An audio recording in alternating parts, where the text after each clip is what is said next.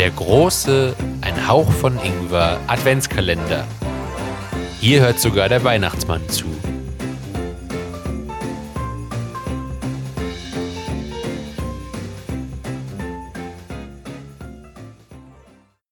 Tag 12. Hallo und willkommen zu einem weiteren Tag und auch zu einem weiteren Türchen. Heute werde ich euch weiter über die ähm, rumänische Weihnachtskultur berichten. Und ähm, ja, fangen wir gleich damit an. Also, zum einen ähm, gibt es da zum Beispiel den einen Brauch, dass man an Weihn am Weihnachtstag, also ist glaube ich der erste und zweite, also 25. und 26. im Haus nicht sauber macht und auch keinen Müll ähm, entsorgt, denn ähm, man dadurch das Glück im Haus nach draußen tra tragen würde. Ähm, Finde ich sehr interessant, weil normalerweise, wenn man jetzt gerade am 24. gegessen hat oder mit der Familie irgendwas gefeiert hat, hat man ja recht viel Müll.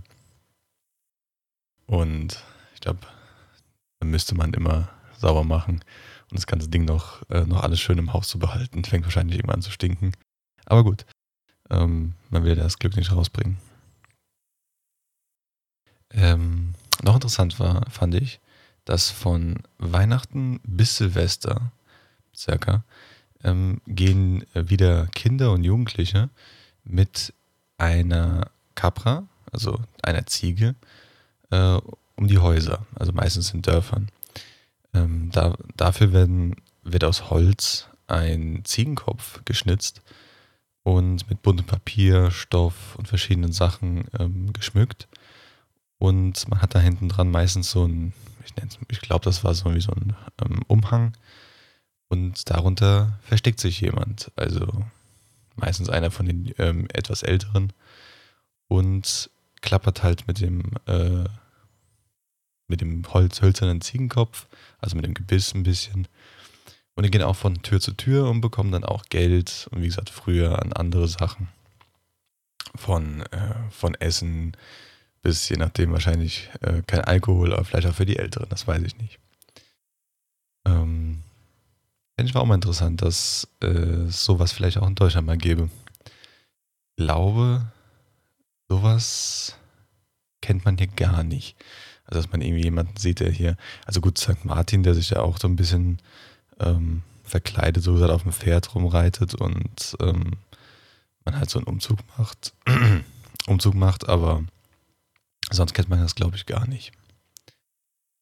Ähm, genauso interessant fand ich, dass äh, die Pluge Show, äh, ich hoffe, es tut mir leid, falls ich es falsch ausspreche, aber das am Silvestertag bis, ähm, also am Silvestertag morgens bis abends ähm, werden diese gesungen und äh, begleitet vom Glöckchen und ähm, äh, so weiter gehen halt auch wieder Jugendliche oder Erwachsene durch die Dörfer und da ist auch ähm, immer Leute dabei, die schreien halt diese Vlogoshow oder machen halt laute Geräusche, damit die Leute aufmerksam, aufmerksam werden und ähm, haben auch Peitschen dabei und lassen diese auch knallen, damit halt jeder hört, dass ähm, bald Silvester ist.